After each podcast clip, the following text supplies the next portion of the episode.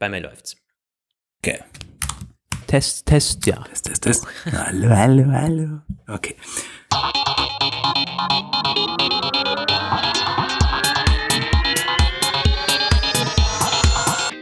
Hier sind Roman von Genabit und Lukas Gera. Ihr hört den Apfelplausch, eine Produktion von Wake Up Media. Hallo und herzlich willkommen, ihr Lieben. Ihr hört den Apfelplausch Folge 121. Es ist Samstag, mal wieder früher äh, am Start als sonst. Nicht Sonntag, nicht Montag. Ähm, Fußball ist gerade zu Ende. Ist also ein perfekter Zeitpunkt für mich zum Aufnehmen. Und ähm, ja, wir haben ein bisschen hinter den Kulissen gearbeitet, beziehungsweise Lukas hat äh, hinter den Kulissen gearbeitet, zusammen mit unserem Cheftechniker, um den Apfelplausch so wiederherzustellen, dass er in voller Pracht jetzt wieder erstrahlt. Das könnte allerdings noch zu ein oder anderen kleinen äh, Ungereimtheiten kommen, ne? Ja, das äh, wissen wir leider selber nicht so genau. Also was schon mal ganz klar ist, wir mussten es ganz an den Anfang hier packen und eine Entschuldigung aussprechen für alle zukünftigen Unannehmlichkeiten, die folgen könnten. Ähm, und als Entschuldigung an alle, die das schon erfahren haben, äh, auf Twitter lesen wir jetzt von einigen ja, äh, Hörern, die Screenshots einschicken, die twittern, was ist da los beim Apfelplausch? Ich habe hier Push bekommen, dass eine neue Episode da ist, obwohl gar keine da ist und ich glaube, auf Overcast ist der Feed doppelt oder auf Pocketcast. Pocketcast. Also, ich, ne? äh, ja, was ist da los?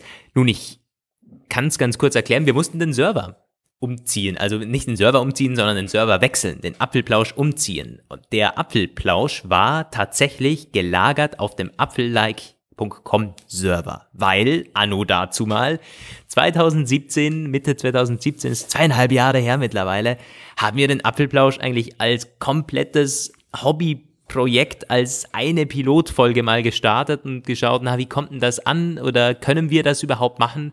Mittlerweile ist das draus geworden, was es jetzt eben ist. Ein richtig cooles Projekt, das halt mittlerweile 121 Episoden zählt, dementsprechend viele Hörer hat und der Server geht in die Knie. So, wir haben es, glaube ich, schon mal angekündigt auf dem Apfelplausch, aber jetzt ist eben passiert, wir haben den umgezogen auf den Server von apfelplausch.de, unserer Podcast-Webseite, und da sind jetzt auch alle Episoden gespeichert, die MP3-Files, die Episodenbeschreibungen und so weiter. Und wenn ihr das anhört, egal ob ihr von iTunes kommt, von Spotify, ähm, von Pocketcasts, von TuneIn, dann muss eben auch der Server bei apfelblausch.de werkeln und arbeiten und die Episode ausspielen. Ähm, ja, das ist es heruntergebrochen. Es ist viel komplizierter. Der RSS-Feed hat sich da, also die URL vom RSS-Feed hat sich geändert dann natürlich. Das musste man teilweise im Code von diesem Podcast-Tool noch irgendwie umändern und Gedöns. Also ja, sehr, sehr kompliziert gewesen. Ich bin dann den ganzen Tag dran gesessen und mit Vorbereitung von mehreren Wochen, bevor wir diesen Knopf da gedrückt haben und ich, ich habe echt, also es, ja, ich war ja. ziemlich aufgeregt, weil ich meine, die Arbeit von zweieinhalb Jahren war auf dem Spiel. Und es hat aber jetzt zumindest geklappt bei iTunes und bei den meisten Podcast-Diensten sind wir ganz normal gelistet. Wir haben keine Abonnenten verloren, keine Rezensionen verloren und jetzt kommt das Gute für euch. Alle Episoden vom Apfelplausch sind jetzt hörbar. Alle 121, die es jetzt schon gibt, oder alle 123 Episoden, haben, oder 124, ähm, mit den S-Versionen. äh, die sind jetzt auf iTunes und überall wieder verfügbar. Ihr könnt die also alle anhören. Gerne mal, wenn ihr die nicht kennt, die alten auch mal durchhören. Sind ganz witzig eigentlich. Das hm. äh, habe ich sogar mal gemacht. Die, die allererste. Ja, Folge 1. Die ist jetzt wieder, ist wieder abrufbar. Also das ist schon mal ein Vorteil und die, die, das wird auch so bleiben. Äh, wir werden jetzt alle Episoden einfach hier online lassen. Das wird sich dann so stetig weiterentwickeln. Vorher waren nur 20 oder so immer auf einmal verfügbar, eben weil der Server zu klein geworden ist. Ja, und noch eine Sache für alle, die uns bei Spotify gerne hören würden. Ja, da hat es uns rausgeschmissen. Als ich heute auf Spotify mal checken wollte, sind alle Episoden da. Tja, war einfach gar keine mehr da. Und das äh, hat mir einen ziemlichen Schrecken eingejagt, weil da hatten wir auch schon einige, ja, also da haben wir viele, viele Hörer auf Spotify, viele, viele hundert Abonnenten sogar auf Spotify. Und das ist schade. Wir sind mit Spotify selber in Kontakt, äh, ob wir das wieder rekonstruieren können. Und ansonsten müssten wir den neu einreichen und uns die Abonnentenbasis wieder aufbauen. Das ist alles ziemlich, ja, aber das naja, das passiert eben so. Also ist nicht cool, aber das ist ein kleines, ein kleiner, ja, ein kleines, äh, ein Side-Effekt von diesem Umzugsprojekt gewesen und der, der war einfach nötig, ja, um alle Episoden hier darzustellen und das wollten wir einfach bieten. Die sind ja da, warum also nicht online bringen? Ja, ja, bin auch Das sehr als kleine dankbar, dass du Ding das in jetzt die eigener Sache. Wochen so betreut hast, vorangetrieben hast. Das hast du ja schon gesagt, das hat äh, einige hundert Arbeitsstunden dich gekostet. Ja, nicht einige hundert Arbeitsstunden, aber es hat einige Tage gedauert. Ja, weil ich meine, man muss zuerst mal auch alle Artikel kopieren auf appelplausch.de, alle Episodenbeschreibungen, die MP3s rüberziehen. Und dann habe ich es halt ganz genau gemacht, weil ich wusste nicht, wie iTunes reagiert. Ich habe den, die Veröffentlichung, das Veröffentlichungsdatum auf die Minute genau von jedem Post, ähm, ja, es gleich einstellen müssen, wie das beim unserem anderen Server war. Äh, die Artikelbilder, ähm, dann wird es noch technischer, man muss eine URL setzen, weil es genau der gleiche Content ist für Google, dass das nicht äh, Duplicate Content ist, nennt sich Canonical URL.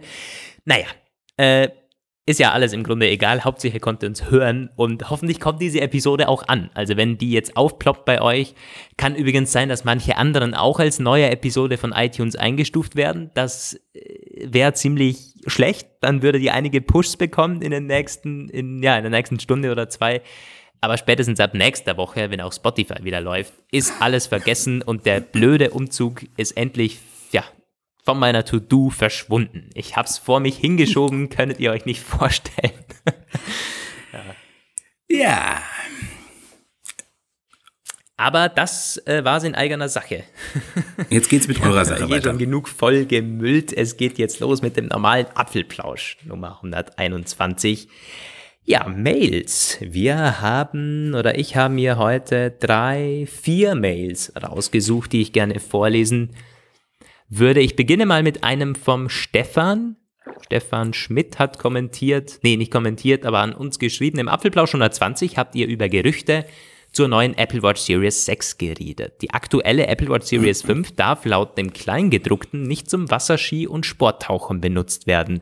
Ja, weil wir da gesagt haben, die ist doch schon wasserdicht, was will Apple da noch verbessern? Da hab's Gerüchte gegeben wegen verschiedenen anderen Wasserworkouts, die dann hinzugefügt werden. Und tatsächlich, Apple schreibt auf der Homepage, darf nicht beim Sporttauchen, Wasserski oder bei anderen Wasseraktivitäten mit hoher Geschwindigkeit verwendet werden. Also, Guter Hinweis, danke an Stefan, dass er uns hier aufgeklärt hat. Aber Da wissen kann wir, Apple wieso also noch ein das so bisschen ist? Ich meine, nachbessern. ist das vielleicht Äh, wegen also der Geschwindigkeit, dass die dann die Wassersäule Genau, irgendwie das steht auch da. Ja.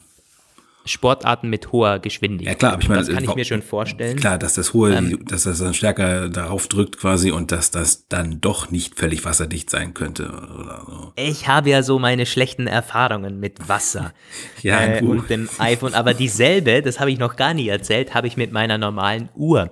Die ist natürlich auch wasserdicht, irgendwie 200 Meter oder so. Ist eine ziemlich, eine ziemlich gute Uhr, eine Armbanduhr. Und da, ich wieder. äh, und das war aber, glaube ich, schon im Sommer, als ich die unterm Wasserhahn irgendwie sehr ordentlich gereinigt habe. Dachte ich, kann ja nichts passieren. Aber wie das halt so ist, das ist nicht unter Wasser, äh, sondern da lässt du quasi so einen Strahl rein in alle Öffnungen, so blöd es klingt. Und die hat sich nachher nicht mehr richtig geschlossen, so. Ähm, weil da wohl irgendwo noch ziemlich lange Wasser drin war, äh, wo keines rein sollte. Also ich kann mir das schon vorstellen, dass gerade bei Uhren, ja, das mit dem Wasser äh, das schon einen Unterschied macht, ob man quasi mit, ja, gegen den Wasserstrahl ankämpft oder nur gegen Wasserdruck. Meine, was schon so ist bei der Apple Watch, das muss man auch ganz klar sagen, die hat, wenn man nach dem Schwimmen, kann man nicht wirklich gut telefonieren. Zumindest habe ich die Erfahrung gemacht oder Siri benutzen. Und diese Funktion, die diesen, äh, das Wasser aus dem Lautsprecher rausdrücken soll, was Apple da so scholl schön demonstriert hat mal auf irgendeiner Keynote, funktioniert sehr unvollkommen. Also das kann man ja machen, dann kommt da dieses Wip, Wip, Wip, Wip, Wip und dann tröpfelt da so ein bisschen Wasser raus. Aber meiner Erfahrung nach muss man das ein paar Mal machen und es ist trotzdem so, dass du halt für teilweise sogar bis zu ein paar Stunden dass der Lautsprecher nicht wirklich funktioniert. Und also äh, ganz schlechter Sound irgendwie, du kannst nichts verstehen. Und äh, deswegen habe ich mich auch schon gefragt, diese Geschichten, wenn die da irgendwie der, der Surfer vom Weißen Hai davon schwimmt und dann die Küstenwache ruft und so, ähm, wie er das, also im Nachhinein habe ich leichte Zweifel an der Geschichte bekommen. Ich habe sie ja damals als echte Heldengeschichte auf Apfellag irgendwie ge geschrieben. Aber als ich dann selbst mal gemerkt habe, wie sich dieser Lautsprecher im Wasser verhält. Also erstmal ist das total leise. Das ist definitiv nicht laut genug. Ich kann mir nicht vorstellen, dass du in der aufgewühlten See irgendein vernünftiges Gespräch mit irgendwem zustande bringst da. Das ist was anderes als im ruhigen Zimmer. Und wie gesagt, der Lautsprecher wird auch im Wasser noch leiser, beziehungsweise halt teilweise gar nicht mehr zu verstehen. Also das ist definitiv ein Punkt, der, ähm, der mir dazu noch einfällt. Hm, ja, ich meine, muss ja ist ja unterschiedlich. Kommt dann drauf an, wenn du irgendwie kraulen gehst oder so, ständig unter Wasser bist, dann äh, gelangt da auch deutlich mehr Wasser rein in den Lautsprecher. Wenn äh, die Uhr aber nicht ständig unter Wasser ja. ist, kann ich mir auch vorstellen, dass das Wasser sehr vollständig da raustropft und rausploppt wieder. Das kommt sich halt drauf an. Wenn der Surfer ja gut ist, dann ist er ja nicht ständig oder? unter Wasser. Eben, das meinte ich. Also äh, kann ja sein, ja. dass die Uhr gar nicht nass geworden ist. Wer weiß. Ja. Naja. Genau, das äh, war die Mail vom Stefan. Danke für die Aufklärung. Dann war nicht noch was zum Apple Watch? Genau. Das war eine nette Mail vom Thomas an uns. Der hat geschrieben, hi zusammen, ich bin schon seit Jahren ein treuer Leser eures Blogs. Vielen Dank dafür. Ich arbeite in der Pflege und heute in der Nachtschicht habe ich äh, gefragt, bei mir ist wohl eine Grippe im Armarsch, äh, also schreibt er hier, ob es nicht möglich ist, mit der Apple Watch auch Fieber zu messen oder den Sauerstoffgehalt des Blutes oder Diabeteswert messe ähm, Messwerte und noch andere Gesundheitsdaten, die mir aber noch nicht ganz klar sind, erfassen könnte. Ha, ich weiß, ja. das sollte ich Apple fragen, aber ich denke, ihr habt da vielleicht auch Ahnung oder eine Meinung zu. Vielen Dank für eure Mühe. Liebe Grüße aus München. Also dazu kann ich äh, mal sagen, Apple wird sich das auf jeden Fall wünschen ähm, Apple hat mit Sicherheit vor, das zu tun. Also ich kann mir schon vorstellen, wir haben ja schon öfter über verschiedene Patente berichtet, die schon äh, eingereicht wurden, aber noch nicht realisiert und irgendwelche Anstrengungen. Ganz oft ist da der Blutzuckerspiegel genannt worden, den Apple ja unbedingt mit der Apple Watch irgendwann mal non-invasiv messen möchte alles kann man mit Licht machen. Also die ganze Pulsgeschichte ist ja, und das kann man wohl irgendwie auch mit Licht, äh, mit, mit Lichtstrahlen machen. Ich weiß zwar nicht wie, aber das ist irgendwie was für einen Chemiker. Aber ich bin schon ziemlich sicher, dass Apple versuchen wird, weitere Gesundheitsanwendungen in die Uhr zu bringen. Denn das ist ja ganz klar die Ausrichtung der letzten Jahre, kann man ja sehen. Immer mehr Verbesserung des Pulsmessers und dann die EKG-Sache. Ich glaube, in den nächsten Jahren gibt es noch mehr Sensoren. Bin ich mir eigentlich fast sicher. Absolut. Ich habe ihm auch schon schriftlich geantwortet und im Grunde genau das auch gesagt.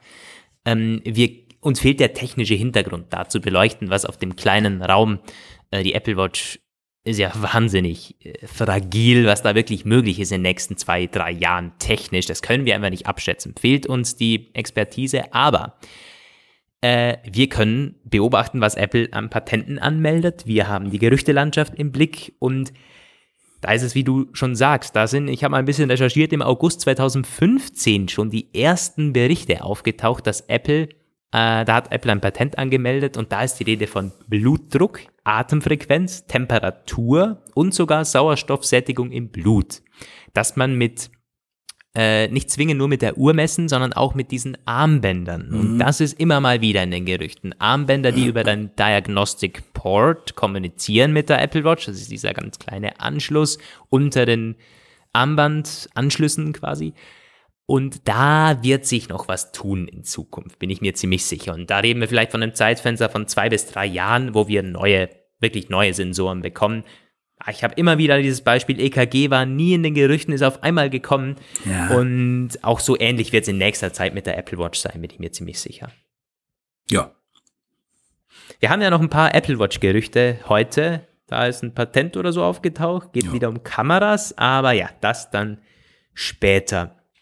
Ähm, wir Ah, hier noch, genau. Der Dirk hat auf apfelplausch.de kommentiert, hallo zusammen, ich bin dagegen, dass ein Staat sich einmischt, wenn es darum geht, den NFC-Chip für andere Anwendungen freizugeben. Da ging es um die Geschichte, ja, ja Apple in Deutschland mit NFC-Chip ähm, sollte es jedoch dazu kommen, äh, verstehe ich nicht, warum für Apple daraus ein Problem erwächst, beziehungsweise wieso da ein Sicherheitsrisiko bestehen sollte. Apple hat ja bekanntlich Hausrecht im Apple Store und es wäre jedoch für Apple naheliegend, von den Banken-Apps entsprechend hohe Sicherheitsstandards zu verlangen. Sollte diese nicht eingehalten werden, wird die App schlicht nicht zugelassen. Wenn man jetzt noch das Entgelt für die letzte Meile sozusagen, um äh, den Telekom-Vergleich hier heranzuziehen, hinzunimmt, sollte selbst bei Einmischung durch den Gesetzgeber eine runde Sache daraus werden. Gruß Dirk. Ja, die äh, letzte Meile, dieses Entgelt, das ist in der Tat ein äh, Aspekt, den ich auch, äh, ich habe den gesehen, ich habe den ja auch erwähnt, ich kann das noch nicht so ganz einordnen, was daraus werden wird. Das ist halt sehr schwammig formuliert. Das könnte das ist, glaube ich, auch noch nicht genau be bepreist, was das dann äh, ein angemessenes Entgelt sollte es sein. Mm, ich sehe auch die Möglichkeit, dass das dann eine runde Sache wird, wie der Dirk da schreibt, weil es ist tatsächlich, glaube ich, schon äh, legitim, dass man äh, als Infrastrukturbetreiber sich den Zugang zur selben auch bezahlen lässt, wenn das halt angemessen ist, wie gesagt. Was die Sicherheitsprüfung der Apps angeht, ja, äh, als ich den Kommentar gelesen habe, dachte ich auch zunächst, das klingt ja eigentlich ganz bestechend. Ähm, ich weiß halt nicht, inwieweit das praktikabel ist. Es ist, äh, die machen ja immer ihre Peer-Reviews von den App Store-Einreichungen und da gibt's ja ganze Romane von über positive gleich wie negative Erfahrungen, die Entwickler mit den App Store-Kontrolleuren äh, gemacht hatten. Manchmal sind sie unglaublich gut darin, Sicherheitsbedrohungen aufzuspüren. Manchmal aber haben sie auch schon ganz heftig was übersehen. Und Banken-Apps sind da, glaube ich, besonders schwierig. Also man kann sie, glaube ich, in der kurzen Zeit sehr, sehr schwer auf Sicherheit prüfen, weil das also man kann prüfen, ob da irgendwelche Malware drin ist. Apple kann gucken, ob die Richtlinien eingehalten wurden und ähm, keine Ahnung, irgendwelche mutwilligen Verstöße quasi äh, kann man wohl erkennen. Aber Banken-Apps, das Sicherheitsrisiko ist ja ist ja viel größer. Also da kann ja überall was passieren und viele Sachen davon liegen auch nicht unbedingt in der Hand von Apple. Das spätestens dann, wenn es ja, dann die Übermittlung App. von den Daten raus aus der App geht. Ja, genau. Aber ich denke halt schon, das kann ich mir schon vorstellen, dass man mh, hm, prüfen kann, ob der NFC-Chip, ob diese Integration der Zahlungstransaktionsabwicklung vernünftig sauber implementiert ist. Das müsste möglich sein, schätze ich. Ja, meine, im Endeffekt ist es bestimmt ein bisschen überreagiert von Apple und auch diese Argumentation mit Sicherheit und Datenschutz. Ähm, das ist ja nicht nur, das ist nicht das einzige Argument, das Apple hat, wissen wir ja. Da geht es auch immer ums Geschäftliche. Nach außen hin ist es halt das einzige, äh, wie stark das Argument jedoch innerhalb Anteil hat bei Apple oder ob man da eh fast nur ans Geschäftliche denkt und ein bisschen an Privatsphäre, wissen wir halt nicht. Nach außen hin heißt es immer, ja, der Nutzer steht ganz oben und so. Das mag auch teilweise stimmen, aber wie gesagt, es gibt ja noch andere Überlegungen, die da für Apple ähm, immer in Frage kommen. Ja. Nun gut. Äh, das war der Dirk und dann haben wir noch eine Mail vom Felix bekommen. Ah, ich habe jetzt gerade einen, einen, anonymen, einen anonymen Anruf reinbekommen, deswegen bin ich gerade ein bisschen verwirrt. Ich, äh, okay. Nehme ihn noch kurz an, dann musst du halt später schneiden. Nee, also ich, ich, äh, ich habe eh schon, er ist eh schon weg. Ah. Äh, ich habe mir noch ganz gedacht, wer ruft anonym an? Ist der Moskau in Castro, oh. ist der mandatiert, der zu brechen alle Finger. Jetzt ist noch eine Nachricht in der Mailbox. Oh Gott. Also jetzt wird's creepy. ich halte euch up to date. ja, also wenn er plötzlich nee, Lukas aufhört zu sprechen, dann werde ich die Sendung noch zu Ende bringen. Ich muss dann an dieser Stelle schon mal sagen, es war mir eine Freude, mit dir zusammenzuarbeiten über all die Jahre. Schön. Schön. Nee, äh, hier kommt zur Mail vom Felix. Der hat geschrieben, Hallo Lukas, weil die Mail nur an mich ging. Ich nehme mal Roman mit dazu. Endlich mal wieder pünktlich. Kleiner Scherz. Ich Nostalgiker tippe hier auf meiner alten MacBook Pro Tastatur. Mein Mac ist mittlerweile mein am längsten nicht geupdatetes Produkt. Da wäre ich schon langsam neidisch und ungeduldig. Vielleicht wird ja ein 14 Zoll was bei mir. Jedoch nutze ich mein MacBook nur sehr selten. Deshalb habe ich da immer ein schlechtes Gewissen, wenn ich den Gedanken hege, so viel Geld für einen Laptop zu investieren. Denn äh, den ich dann nicht so oft benutze. An der Uni ist das iPad Pro einfach weit überlegen. Ähm, er schreibt dann noch äh, zum Thema Apple Watch, dass die Series 5 akkutechnisch wirklich nicht so toll ist, aber gut, den ganzen Tag hält sie bei ihm auf jeden Fall. Und schlafen mit der Uhr sei überhaupt gar kein Problem. Er spürt es überhaupt nicht. Das ist also wirklich Gewohnheitssache, wie wir das hm. dann äh, schon ja ja, spekuliert haben. Ja, noch ganz kurz zum, deswegen habe ich die Mail auch aufgegriffen, MacBook Pro Kauf. das ist wirklich so eine Geschichte. Da ist nämlich bei mir auch angestanden. Die ähm, Überlegung, wann lohnt sich ein MacBook wirklich und wann lohnt es sich abzugraden? Wann ist man wirklich ein Pro und kann sagen, es rentiert sich jetzt äh, und das fängt halt viel früher an als bei Videoschnitt und äh, krassen Audioproduktionen und so weiter. Das muss man halt ganz klar sagen. Liegt an mehreren Gründen. Entweder du willst einfach einen großen Mac, 15 Zoll oder 14 Zoll, gibt ja, dann, dann ist es, ja, ist das MacBook eher halt zu klein. Ähm, oder du äh, hast irgendwie, es reicht schon, wenn du wahnsinnig viele Word-Dokumente offen hast und äh, viele Browserfenster und so, dann wird dir auch der RAM vom MacBook eher zu wenig sein. Muss man ganz klar sagen, muss man einfach fair sein. Ähm, also es, ja, ist viel, man ist viel schneller äh, an diesen Pro-LED Laptops dran, ähm, als es einem irgendwie lieb ist. Und wenn man dann macOS haben möchte, na, dann hat man keine andere Wahl. Äh, das mal an die, die immer sagen, ja, das, das ist doch sowieso nur ein Rechner für irgendwie äh, Hollywood-Produktion und so. Nee, das fängt eben viel früher an. Für die anderen ist dann der Mac Pro eine Geschichte. Ähm, aber ich gebe dir recht, äh, teilweise wird der auch zu schnell geupgradet. Ich muss da immer an Roman denken. Ich meine, du überlegst tatsächlich, äh, ob du vom 2018er jetzt auf den 2019er da umsteigst. Das, das geht mir wieder nicht rein, weil äh, da muss man auch ganz klar sagen, es kommt jetzt auch in den Reviews immer weiter raus. Klar ist das Ding schnell und schneller und ziemlich geil, aber das merkst du im Alltag das merkst du nicht. Äh, auch die, auch den RAM und so, also das musst du schon wirklich, musst du schon wirklich brauchen. Und da ist es dann, also kann ich es voll verstehen, wenn viele sagen, nee, reicht mir doch noch vollkommen. Ähm, nee, um was geht's? Ich habe mir ein MacBook Pro gekauft, aber das 13 Zoller. Und jetzt werden einige sagen, äh? warum das denn? Na, ich wollte mir ja MacBook Air kaufen und äh, dann äh, habe ich aber gedacht, lege ich halt wirklich nicht viel Geld nochmal drauf und bekomme einen viel besseren Rechner. Und so ist es im Endeffekt jetzt auch gewesen. Ich bin ja äh, großer Verfechter von Produkte kurz vorher kaufen, bevor sie aus dem Line-Up fliegen. Siehe 12 Zoll MacBook. Es war damals genauso eine schlechte Investition, weil ich glaube, drei oder vier Monate später kam dann das MacBook Air, das ich mir gekauft hätte. Jetzt ist es halt so, ich kaufe das 13 Zoll MacBook Pro, weil ich jetzt einen Rechner brauche, der mehr Leistung hat und portabel ist. Und in sechs Monaten wird das 14 Zoll MacBook Pro kommen. Naja. Ist wie es ist. Ich habe aber. Das kommt später noch. Aber ja. Ja, das stimmt. Da, da war ein Gerücht, dass eventuell nur die Tastatur abgegradet wird oder so. Das bin ich noch gespannt.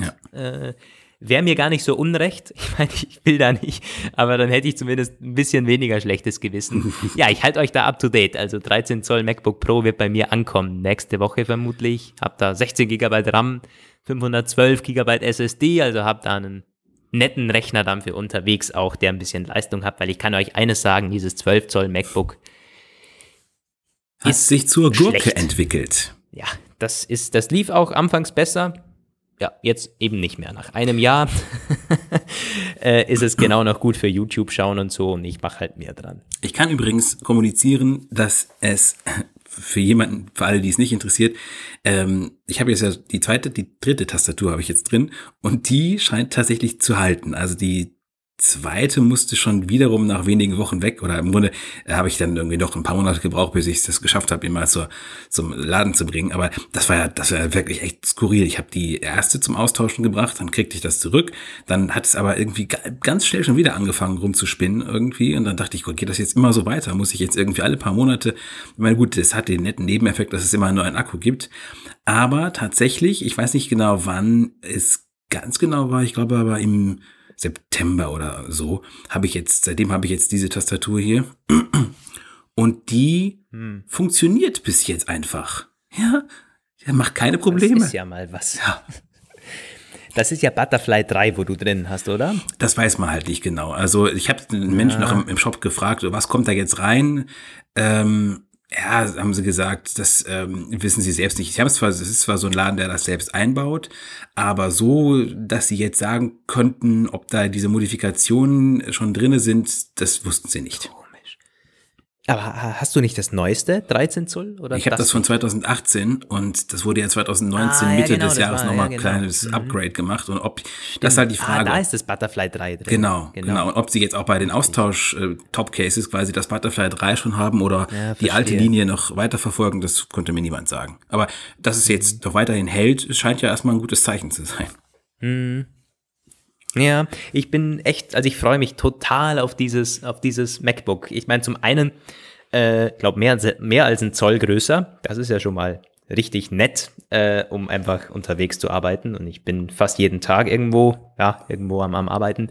Und dann kommt, ich meine, die Touchbar, Touch ID, ähm, du hast äh, die Butterfly 3, ich glaube im MacBook 12 Zoll sind Butterfly 2 drin. Auf jeden Fall, ja, die ist äh, anders. Äh, ich habe mehr Anschlüsse und so weiter und so fort. Also da ist einiges. Und dann kommen noch so Kleinigkeiten dazu, wie es steht einfach deutlich stabiler. Das 12 Zoll MacBook, man würde es nicht glauben, wenn irgendwo so, so kleine Tischchen oder so sind. Äh, es ist einfach nicht so, es ist ein anderes Schreibgefühl an, an diesem MacBook Pro. Das steht einfach besser. Es hat nicht dieses komische, geschwungene Design, wo so zusammenläuft, äh, sondern du hast irgendwie echt was, du hast eine Unterlage zu schreiben. Und das kann man gar nicht, kann man gar nicht beschreiben. Das muss, müsst ihr mal in, im Store ausprobieren. Gut, es gibt 12 Zoll MacBook nicht mehr, aber äh, das ist echt ein Unterschied. Alleine schon vom, vom Fundament, vom, vom, wie das Ding steht auf dem Tisch. Also, ja, ich erwarte mir da einiges von, von diesem Ding. Gespannt bin ich auf den Akku. Der wird vielleicht ein bisschen schlechter sein. Wobei ich auch den vom 12 Zoll MacBook nicht mehr so geil finde. Ja, also da werdet ihr ein paar Eindrücke noch bekommen in der nächsten, übernächsten Episode dann. Ja. Äh, ja. Und that's it von den Mails Das war's erstmal, von ne? Mails. Das war's von den Mails. Hm, wollen wir das Apple-Event ganz kurz Ja, ja, abhaken? also auch wieder so eine Geschichte, wo ich dachte, warum außer uns den Feierabend zu verderben? Das war irgendwie 22.37 Uhr, ich war schon, Ja, das war total spät. Ah. Und ich habe es mitbekommen von CNBC. Die waren, äh, die sind da immer wahnsinnig schnell bei solchen Geschichten, wenn es die Börse auch äh, ja, betrifft und so ein Apple-Event, da berichten die meistens drüber. Und dann, dann steht da Apple announces Special Event on December 4th. Oder wann ist es? 4. Dezember? Nee, 2. Dezember. äh, 2. Dezember. 2. Dezember. Und du weißt dann halt nicht, das, das war in der Überschrift. Da denkst du dir, ah, jetzt kommen neue Produkte und dann gehst du rein und da steht Story Developing. Hm, ja, ist soweit so spannend. Ich habe mal gleich dann Roman geschrieben, du, Apple-Event müssen wir rausmachen. Äh, wir hatten noch keine Informationen und dann kam's. Die Informationen und die sind äh, tja, spärlich bis unspannend, oder? Ja. Also die wollen eine, ja, eine Art Highlight-Rückblick von 2019 machen. Die spannendsten Apps sollen so gefeatured werden. Also das ist, ich habe das auch in meinem Artikel geschrieben, vermutlich für die Entwickler derjenigen Apps, die ausgewählt werden, der totale Wahnsinn. Also wenn ich mir überlege, es gab mal irgendwo so eine, Statistik von so einem App Store äh, Marketing Unternehmen, die haben mal äh, aufgearbeitet, welchen Einfluss das hat, wenn irgendeine App von Apple in diesen, in diesen, wie heißt das jetzt, heute, heute, jetzt heißt das heute, diesen Feature-Tab im App Store bringt. Ja, ja, App und das produziert irgendwie so. einen 500% Boost von Downloads oder so. Und dieses Event, ich denke, das wird für die- uns und viele Kunden das langweiligste aller Zeiten werden. Aber ähm, für die Entwickler, die fünf oder sechs, die man da auswählen wird, ist es wahrscheinlich, keine Ahnung, äh, der totale Knaller. Ähm, trotzdem. Ja, und äh, es ist ein, es hat schon eine, eine weitreichendere Wirkung. Also ja, für uns nicht so spannend und nicht nur für die sechs Entwickler, sondern für alle Entwickler, finde ich. Weil das ist so ein Commitment für die Developer-Community. Das ist sowas außerhalb von der, von der WWDC. Die WWDC ist schon ziemlich zum, da werden keine Entwickler, also da, klar, das ist also die, die ganze Konferenz ist schon, da geht es natürlich um Entwickler, das sind ja auch nur, fast nur Entwickler vor Ort, aber die Keynote, ja, da kommen dann auch mal Hardware-Produkte und da geht's eher so um die Otto-Normalverbraucher, um Dark Mode und so. Und so ein äh, richtiges, ja, so ein, Developer, so eine Developer-Keynote, wo man die Besten ehrt, wo man echt appreciated quasi, oh Gott, oh Gott, äh, was die da für Arbeit reinstecken und da irgendwie so eine Art Oscars für die Apps macht und für die Games. Finde ich eine tolle Sache. Also so äh, alleine vom Zeichen an die Entwickler-Community. Ja, ich glaube, es, es ist auch ein bisschen weit, wir betteln um Vergebung, weil ähm, Apple hat die Entwickler teilweise wirklich hart rangenommen und ihnen viele unnötige Steine auch in den Weg gelegt, teilweise spät die Guidelines geliefert, teilweise ähm, gab es immense Probleme mit dem mit dem Review-Prozess, das ist eins, einige Entwickler haben irgendwie über Monate keine Einnahmen bekommen, habe ich letztens ein ganz spannender Fall irgendwie gelesen. Also Das ähm, habe ich gar nicht mitbekommen. Übrigens, das ist dieser ganz, äh, schlecht. dieser ganz bekannte Entwickler, dieser Rambo irgendwie Typ von 9 to 5 Mac, Ja. der da auch schreibt, der hat, äh, sein Entwickler-Account ist seit Monaten gesperrt und, beziehungsweise da steht wohl irgendwie drin, er ist inaktiv und er kriegt von Apple überhaupt keine Informationen. Der kann den Support irgendwie nicht äh, zu einer Stellungnahme bewegen und deswegen Ein fließen auch keine Böses Einnahmen. denkt. Ja, du, das haben auch Leute geschrieben, die meinten dann halt, ja Mensch, ähm, liegt es vielleicht daran, dass der Typ die ganze Zeit irgendwelche äh, Gerätedetails und Hidden Secrets aus den Beta-Builds rausgezogen hat und so, dass da jetzt irgendwie der Account leckt. Aber Mich wird das nicht wundern. ja, du, nee. Aber letztendlich, ich glaube schon ein Stück weit, ich, ich würde halt, äh, ich, ich werde genau gucken, was das für Apps sind, die da ausgezeichnet werden und dann mal so ein bisschen vergleichen, ob das zufällig auch ein paar Leute sind, die sich in den letzten Monaten sehr öffentlichkeitswirksam beschwert haben, was für einen Murks Apple da im App Store teilweise macht. Also, Cool wäre halt, wenn da äh, kleinere Apps und, und Spiele gefeatured werden, weil wenn dann irgendwie so Ubisoft-Klassiker Ja, oder wenn da irgendwie so Apple Arcade, die die es eh schon irgendwie von Apple unterstützt werden oder Lego und Disney dann da kommt, dann denke ich mir auch, nee, das könntest du dir auch sparen. Die sind doch auch so bekannt genug. Cool wäre es, wenn eben, ja, so äh, eine Art Design Awards, was es ja auf dem Rahmen der WWDC immer schon mal wieder gegeben hat, äh, diesen Apple Design Award, äh, wenn das hier weitergeführt wird, man auch coole kleinere Entwicklerteams so ein bisschen pusht, das wäre, das hätte die richtige Wirkung in meinen Ja. Augen. Aber ich bin, bin gespannt. Ich meine, es ist ja auch nicht gesagt, dass wir keine Hardware bekommen, so gesehen. Ich bin da Wer ziemlich weiß. sicher. Also was ich mir schon gut vorstellen könnte, aber das haben auch andere schon gesagt, der Mac Pro, der kommt ja im Dezember. Ähm, vielleicht, vielleicht bringen sie den in, die, in diesem Rahmen halt an Mhm. Ja. den Start. Das kann ich mir schon denken. Aber richtig neue Hardware. Auch nicht. Hm, Nee, nee, nee. Wahrscheinlich nee, nicht. Das passt nicht in diesen Rahmen. Ja. Es ist ja noch ein Monat hin. Naja, gut. Ich glaube aber an Aber dem der Tag nehme ich Urlaub. würde- Ja, das mache ich. An dem Tag, Lukas, ich nehme Urlaub am 2. Dezember. 2. Dezember. Trage ich mir Ja, schon das mal geht, ein. da bin ich wieder in Wien. Bin am 1. komme ich zurück. Perfekt. Sehr gut. Deal. Okay. Ja, das also mehr können wir da nicht sagen. Ich glaube, es ist da zu spekulieren. Ja. äh, Das ist. Äh, wir werden natürlich für euch berichten, auch hier im Podcast zusammenfassen. Aber ich glaube, wer da viel Hardware erwartet oder ansonsten spannende Dinge, hm, ja, der wird enttäuscht werden, ziemlich sicher. Ich meine, es ist in New York. Da Ähm, kam es auch ist das auch, steht überhaupt da, wo? Start. Ne? Das ist Steht aber da wo, in welcher Nee. Location? Weil doch, das wäre spannend. irgendwo stand das, glaube ich. Ich habe es jetzt aber gar nicht Okay. im Kopf. Apple Event. Äh, hast du das im Artikel geschrieben? Nee, im Artikel habe ich es nicht geschrieben, weil Weiß ich da, ähm, nicht. da stand es noch Aber nicht. es ist zumindest nicht im, im Steve Jobs Theater, also man kann auch da schon mal sagen, das ist nicht irgendwie eine, Ja, aber weil- wahnsinniges Event oder so. was die mit New York immer haben Aber- jetzt zuletzt. Also das MacBook schon in, in New York vorgestellt. Ja, das stimmt. Ich glaube, es steht auch auf den Einladungen nicht drauf. Ich öffne mir, ich habe gerade so einen Tweet offen mit den Einladungen, aber Join us for an Apple Special Event honoring our favorite apps and games of 2019. Loved by millions, created by the best. Ja, ja. Hm. Wir werden es sehen. Naja.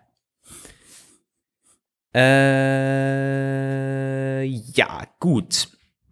Das zum Apple-Event. Jetzt haben wir noch ein paar andere, Andere Sachen haben wir auch noch, ja. Da?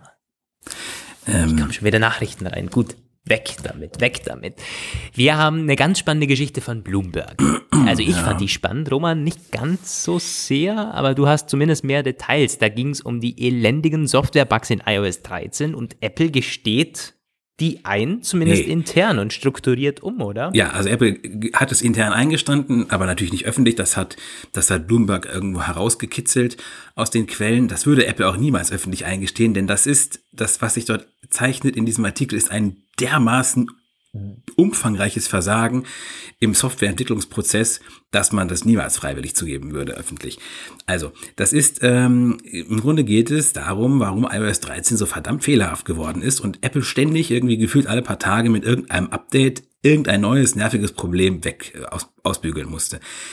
Und ähm, das ist wohl eine Folge des Entwicklungsprozesses. Der ist nämlich so, dass die da ähm, an Daily Builds arbeiten, also diese internen Versionen, die teilweise auch von Hardcore-Testern äh, im Endkundenbereich runtergeladen werden können, aber im Grunde definitiv nicht zum Nutzen gedacht sind. Das ist noch schlimmer als Beta. Das ist äh, quasi die totale Baustelle.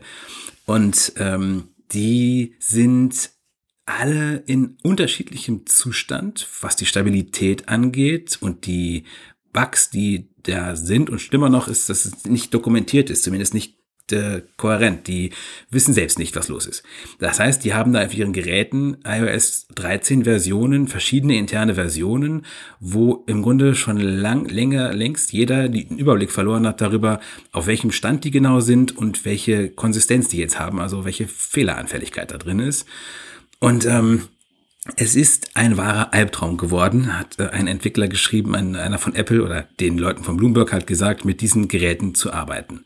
Also genau das, was man eigentlich immer vermeiden sollte in der Softwareentwicklung, dass nämlich, man sagte, dass möglichst viel dokumentieren und dass die äh, Änderungs, Änderungen auch sehr gut äh, niedergelegt sind, das ist so nicht da. Also, was macht man dagegen? Das ist jetzt so für iOS 13 wohl nicht mehr zu reparieren.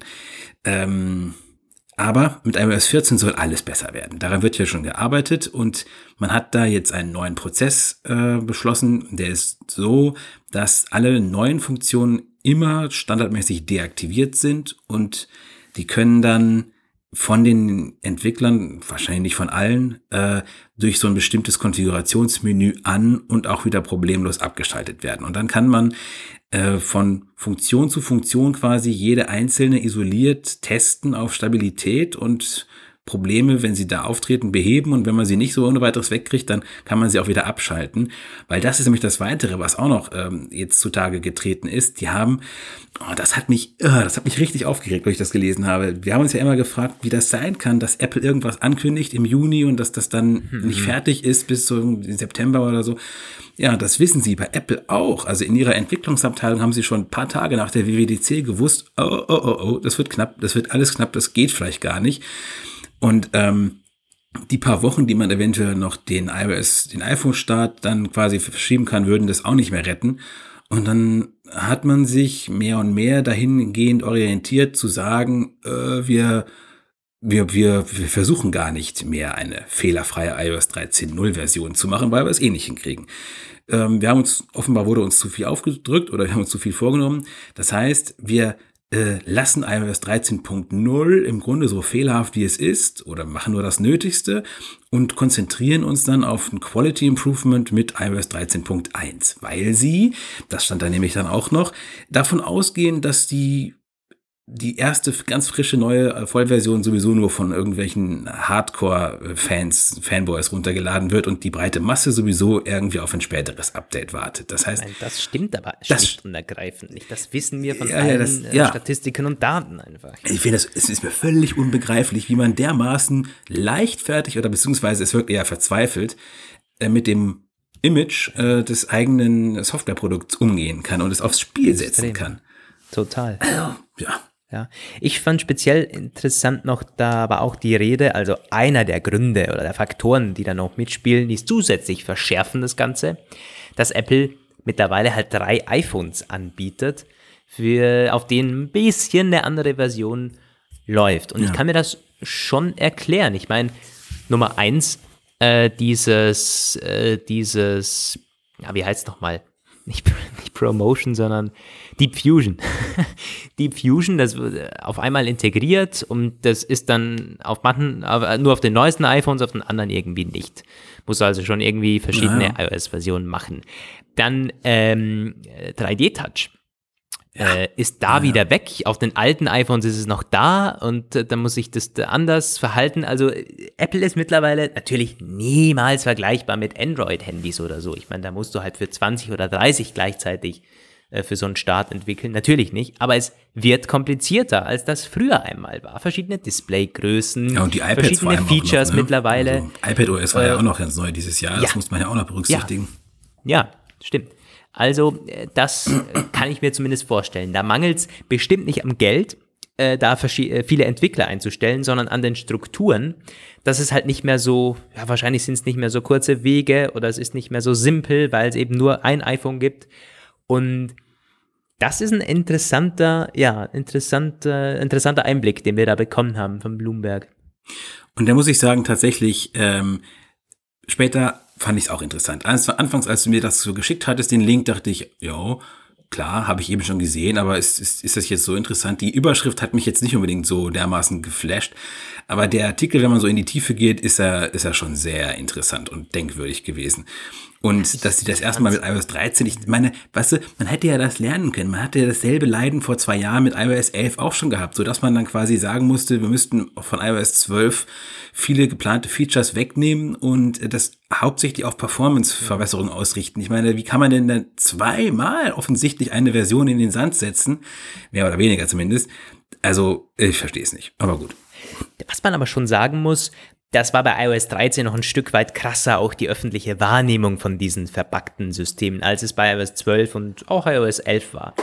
Es, Ja. also alleine wenn man auf Twitter liest und bei den Reviews vom iPhone 11 Pro hat die, hat die meisten Tester haben gesagt, iOS 13 ist ein bisschen buggy. Das ist echt schlecht, aber ansonsten ist das Telefon gut. Und ich meine, allein das, das ist echt extrem scheiße und das bekommt Apple natürlich eher mit, als wenn ja, ein paar negative Berichte, dass manche irgendwelche Mailbugs haben. Naja, gut, das gibt's bei jeder äh, iOS-Version, aber es war dieses Mal echt. Das war fast schon Konsens unter den Tech-Journalisten. Na, iOS 13.0, pf, das ist einfach schlecht. Und mit Punkt 1 wurde ein bisschen was verbessert und Punkt 2 ist dann besser. Und das bekommt Apple natürlich schon mit. Ich glaube, das war so ausschlaggebendes Feedback, dass man sich gesagt hat, hey, da müssen wir jetzt, da müssen wir was ändern. Und ich fand den Artikel deswegen so spannend, weil ja auch in der Headline schon stand, oder halt in den Bericht dann, äh, dass man es besser machen will, dass man Dinge umstrukturieren will, dass iOS 14 besser werden soll. Und äh, da bin ich schon echt Ja. gespannt wie sonst was, ob das auch klappt. Und iOS 14 ist, das stand ja auch da, also sie wollen diesmal nicht wieder diesen Weg gehen, dass sie geplante Features weglassen. Also die sollen schon, es soll eine Feature-Packed-Version sein, wie das stand, aber eben mit der Möglichkeit, die schon quasi in dem Entwicklungsprozess implementiert ist, dass Funktionen sich verspäten können. Und was ich mich jetzt frage vor allem ist, ob Apple endlich jetzt mal lernt, ein bisschen ehrlicher zu kommunizieren. Die haben schon da angefangen, also es gibt ja mittlerweile bei diesen Terminankündigungen teilweise schon so ein bisschen, ah, das kommt später und so Geschichten. Aber bestimmte Sachen, es ist ja doch so, also entweder man nimmt sich etwas vor und hat eine Deadline und kann sich vorstellen, die auch zu erreichen, äh, oder man äh, kann im Vorfeld schon wissen, dass das schwierig wird und dann muss man das auch irgendwie kommunizieren. Das macht man bei Apple aber unvollkommen und auch zu unpräzise. Entweder weiß man selbst nicht besser oder äh, man ist nicht bereit, den Endkunden das ähm, an Info auch mitzugeben. Aber ähm, es ist immer noch so, dass bei iOS und auch bei den anderen Sachen, teilweise bei anderen äh, Systemlinien, Funktionen für die Nullversion angekündigt werden, die einfach nicht da sind. Und das kann man nicht machen. Dann müsste im Grunde theoretisch bei allen neuen Features und Sternchenvermerk noch dran machen, verfügbar ab. Weil das ist mittlerweile wirklich eine Seuche geworden. Das ist, ja. Du, man hat beinahe den Eindruck, dass die Marketingabteilung nicht mit der Softwareabteilung spricht Ja. oder sich die Marketingleute, äh, die, die Softwareleute nicht trauen, was zu sagen oder dass das halt irgendwie von oben herab, also das, das hoffentlich ist das nicht so, aber man hat echt den Eindruck. Wenn ich mir an meine Zeit im Radio zurückdenke, dann haben wir auch uns damals nie getraut, mit den Marketingleuten zu sprechen, aber nicht, weil die so furchteinflößend gewesen wären, sondern weil sie einfach keine Ahnung hatten von dem, was möglich ist und was nicht möglich war. Und keiner von uns wollte seine Zeit damit verschwenden, diesen hübschen, aber relativ ahnungslosen Menschen zu erklären, dass etwas nicht funktioniert, wenn wir sagen, dass es nicht funktioniert. Ich hoffe, dass es bei Apple nicht so ist, ja. Diese Vorurteile gibt's ja überall mal wieder. Ein Stück weit wird's auch bei Apple stimmen, aber es darf halt einfach nicht so sein. Da muss die Unternehmenskommunikation ehrlicher und auf dem Punkt sein. Also das ist ja, wie du es schon ziemlich gut auf, ausgedrückt hast, man spielt damit mit dem Image äh, des, das ziemlich gut ist von Apples Software äh, und auch mit dem Update-Prozess, mit für alte Nutzer und so weiter, mit der Stabilität des Systems von iOS. Damit spielt man ziemlich leichtfertig. Und das muss nicht sein. Da wäre besser, man ist ehrlich und sagt, es kommt nicht oder es verspätet sich oder es kommt gar nicht mehr oder man kündigt es auf der WWDC nicht an, weiß, weiß, weiß Gott was. Ja. Aber besser, man, man bringt das, was man ankündigt und das andere, tja, was Apple nicht sagt, wissen wir ja nicht. Ist ja uns auch egal. Ja. Ja, das war das. Warten wir es ab. Jetzt haben wir einmal wieder kurz den Apple Pay Monitor. Ja, schon lange nicht mehr gesehen. Eben. Ist ja ähm, mittlerweile auch relativ stagnierend die Ausbau, der Ausbaustatus, aber es hat sich ein großer Player mal gerührt auf dem deutschen Markt. Die Commerzbank hat auf Facebook gepostet ein, ein ja, so ein äh, Kreditkarten, Apple Pay Bild und dann es dauert nicht mehr lange und dann gab es natürlich auch sofort Reaktionen und äh, wann, wann, wann wollten sie wissen, weil das kennen wir schon. Banken haben das öfter schon gesagt, sowas, es kommt bald, es dauert nicht mehr lange und das dauerte dann teilweise noch Monate. Das haben natürlich auch jetzt schon relativ viele in diesem Facebook-Post wieder gesagt, naja, das ist, das ist mir noch gar nicht hilfreich. Und dann hat ein äh, Mensch von dem Social Media Team auch darauf geantwortet und geschrieben, ja, also äh, hoffentlich bald, ganz bald, wir wollen es so schnell wie möglich erledigen. Ähm, es haben interessanterweise in den Kommentaren äh, unter unserem Artikel auch einige Commerzbank-Kunden schon geschrieben, sie sehen schon Änderungen in ihrer Banking-App. Da sind neue, ja, so ganz konkret haben sie das nicht gesagt, so neue Hinweise aufgetaucht. Geht also vielleicht doch ein bisschen schneller. Ist halt die Frage, warum es überhaupt so lange gedauert hat, weil die Commerzbank hat eine Tochter, die Comdirect, das ist eine der größten Direktbanken in Deutschland und die hat Apple Pay ja direkt vom Start weg gehabt. Es ist also nicht ganz verständlich, warum die Muttergesellschaft so ewig gebraucht hat. Es wird dann auf der Commerzbank Mastercard möglich sein, Apple Pay zu nutzen, wohl. Das ist eine, die ist im Komfortkonto kostenlos drin und sonst musst du halt Gebühr zahlen. Und was noch unklar ist, Ah, siehst du, da wollte ich mich auch bei der Pressestelle erkundigen, ob sie mir wieder nichts verraten können. Ähm, was mit den Co-branded äh, Kreditkarten von der Commerzbank ist, die gibt ähm, verschiedene ähm, Kooperationsmastercards raus und äh, Deutschen Bahn, Chibo und so. Bis jetzt wurden die meistens diskriminiert von so Apple Pay Starts. Mal schauen, wie es diesmal sein wird. Hm. Ja, ist eine Deutschlandgeschichte, oder? Ja. Hm. Weil sei auch nur kurz Weiß angemerkt. man von der Raiffeisen eigentlich schon wer? Äh, das ist äh, die Volks- und Raiffeisenbanken. Nee, äh, es gibt, wir haben immer wieder mal so Zuschriften von Lesern und auch Kommentare, dass irgendwelche Mitarbeiter in der, in der Filiale oder irgendeiner äh, nieder, niedergelassenen Bank sagen, es kommt bald jede, jede Wette, dass es nächste Woche da ist oder so. Man muss da ehrlicherweise sagen, ich hatte das selbst auch schon mal erlebt. Ich habe mal einmal mit einer Bank, ich habe mal stichprobenartig so ein paar Banken ganz deutschlandweit angerufen und irgendwelche Auskünfte einholen wollen zu Apple Pay und oft wussten die Leute überhaupt nicht Bescheid und haben dann gesagt, ja, also kommt bald oder wir haben das sogar schon und ich sage, nee, das kann ich Ihnen definitiv sagen, das haben Sie noch nicht, Sie können das nämlich gar nicht haben, weil es ist noch gar nicht in Deutschland gestartet. Also ähm, es ist leider, leider so, dass die ähm, Sachbearbeiter in den Banken Leute oft Quatsch erzählen. Manchmal wissen sie es einfach nicht besser und manchmal wollen sie sie vielleicht einfach nur loswerden. Die äh, Einführung von Apple Pay bei Sparkassen und Volksbanken kann nur ähm, gesamt bundesweit geschehen, weil das ja ein und dieselbe, zwei, ich glaube, die Sparkassen haben zwei Zulieferer und die Volksbanken haben, glaube ich, einen. Das ist ein IT-Dienstleister, der das realisiert. Also einzelne Ortsverbände können, äh, Ortsbanken können da gar nicht vorpreschen.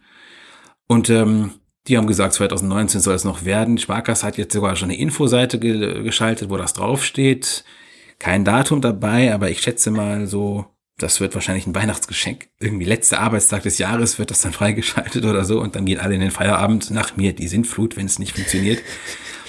Bei den Volksbanken. Immerhin wäre es dann dieses so. Jahr gekommen. Ja. Also sie haben gesagt, dass es dieses Jahr kommt. Es steht auf der Webseite Eben. auch so. Also ich glaube, dann ähm, werden sie es auch irgendwie einhalten. Ganz knapp wahrscheinlich. Naja. Das werden wir auch für euch im Blick behalten, natürlich. Ja. Ähm, jetzt haben wir noch einen Gerüchteblock. Ja. Und da geht es um iPhone, MacBook und Apple Watch Gerüchte. Jeweils nur ein bisschen, aber immerhin. Wollen wir mit dem iPhone-Bericht anfangen? Der kam nämlich gestern noch. Ja. Äh, äh fangen wir mit Headline dem war ganz spannend, aber Roman hat ein bisschen mehr Details, glaube ich. Ich habe die Headline so spannend gemacht wie möglich, aber die Inhalte sind eigentlich relativ langweilig. Aber ein bisschen was ist schon spannend. Das ist ein Analyst Blaine Curtis von Barclays, den kennen wir schon von früher. Der, der geht regelmäßig auf Safari und fährt durch Asien und klappert die Lieferketten ab und kommt dann irgendwie zurück mit allerhand äh, spannenden Geschichten oder auch weniger spannende. Und hat er halt gesagt, naja, das iPhone 12 Pro wird für 6 GB Arbeitsspeicher haben. Also 6 Pro, äh, 11, 12 Pro und 12 Pro Max, also die Pro-Version eben. Und mit denen meint er das, was 2020 kommt. Genau. Oder? Wir nennen das jetzt alle mal 12, weil, ja. Ähm, das Gerücht gab es ja dieses Jahr auch schon, hat sich dann, wie wir wissen, nicht bestätigt. Mm, die, Aktu die Basisvariante, das iPhone 12, das nächstes Jahr vermutlich äh, vielleicht noch mit LCD-Display kommt im letzten Jahr, man weiß es nicht, soll weiterhin 4 GB Arbeitsspeicher haben. Ja, das war im Grunde so das Spannendste, was er gesagt hat. Der äh, Rest ist, was man schon weiß. 5G überall, in allen drei neuen iPhones mit drin. Und die unvermeidliche 3D-Kamera ist auch wieder am Start. Die soll auch da sein, ja. Hm. Ja. Ich meine, vielleicht wird dann das Kameradesign ein bisschen cooler, wenn das da wirklich vier Linsen sind. Wer weiß. Ich habe mich mal zwar mittlerweile dran gewöhnt, ich finde es ziemlich schick. Ja, aber ja, ein bisschen symmetrischer wäre es natürlich. Klar, eine weitere Linse macht noch ein bisschen mehr Symmetrie her, das ist schon so. Ja. also, Wie ist es denn beim Arbeitsspeicher? Wünschst du dir mehr Arbeitsspeicher beim iPhone? Man kann nie da? genug haben. Also ich glaube auch tatsächlich. Ja, das schon.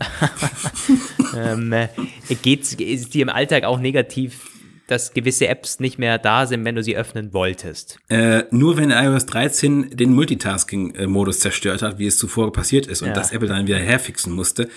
Nein, grundsätzlich muss ich schon sagen, das ist eigentlich sehr gut, wie es jetzt zurzeit ist. Also äh, nachdem das wieder repariert wurde, mein, mein iPhone ist eigentlich leckt nie und ist bis jetzt auch schon seit ein paar Monaten in Gebrauch. Das heißt, äh, es ist 4 GB sind für iOS immer noch ausreichend.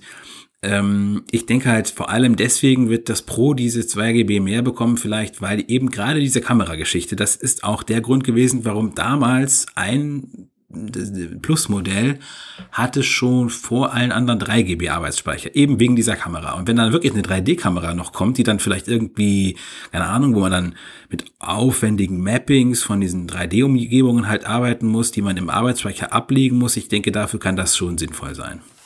Mhm. Ja, die Frage ist, ob es dann auch im Alltag äh, merkbar ist. Ja. Ich, äh, für mich kann es sagen, mit dem, also ich merke den, den Sprung vom, vom 10er aufs 11 Pro, finde ich. Das da ist ja mehr, ist dann 1 Gigabyte Arbeitsspeicher mehr, glaube ich. Oder ist da 3 auf 4 meines Wissens, ja, oder? das ist so. Und das merke ich im Alltag, weil beim 10er war es hier und da so, dass irgendwie, ja, Twitter die fünfte oder sechste App, die da drin war, Timeline, ist halt nicht mehr da, so jetzt als Beispiel. Oder die Mail-App oder so irgendwas, was man halt irgendwie ständig mal öffnet, so. Ähm, und das, ich meine, die Musik-App, die wird eh die ganze Zeit, also es gibt manche Apps, ja, die, die sind eh immer drin, andere, die verschwinden dann sehr schnell. Es gibt halt da so eine Priorität. Äh, und beim 11 Pro, also ganz, ganz selten, dass ich mir jetzt denke, ja, das wäre eigentlich schon cool gewesen, wenn ich jetzt hier an derselben Stelle wäre. Nee, das merkt, da merkt man schon, das ist echt, das hat's wirklich drauf. Die 4 Gigabyte sind schon eine tolle Sache. Ja. Aber wie du sagst, man kann nie genug haben. Also wenn man alleine das Gefühl, irgendwie da rumzuscrollen und irgendwie ja, was von gestern oder so zu öffnen, ist schon ziemlich nice. Was ich vor allem gut finde, ist, also ich merke das halt auch positiv, Safari. Ich habe immer eine unendliche Menge an Tabs auf. Nicht nur am Mac, sondern auch auf dem iPhone. Teilweise, ich habe letztens mal geguckt, es sind 58 Tabs oder so. Und Was? Ähm, das ist, äh, ist schon eine gute Sache, dass der da nicht in die Knie geht und alles quälend langsam wird. Also von daher. Mann, das ist ja echt viel. Ja. Das ist echt viel. Ja. Nee, das habe ich nicht. äh, na gut, dann würdest du mit 12 am iPhone nicht auskommen, oder wie? Ach, es, wie gesagt, das geht ja ganz gut. Also Safari ist wirklich ja. ziemlich ein effizienter Browser, also am iPhone zumindest.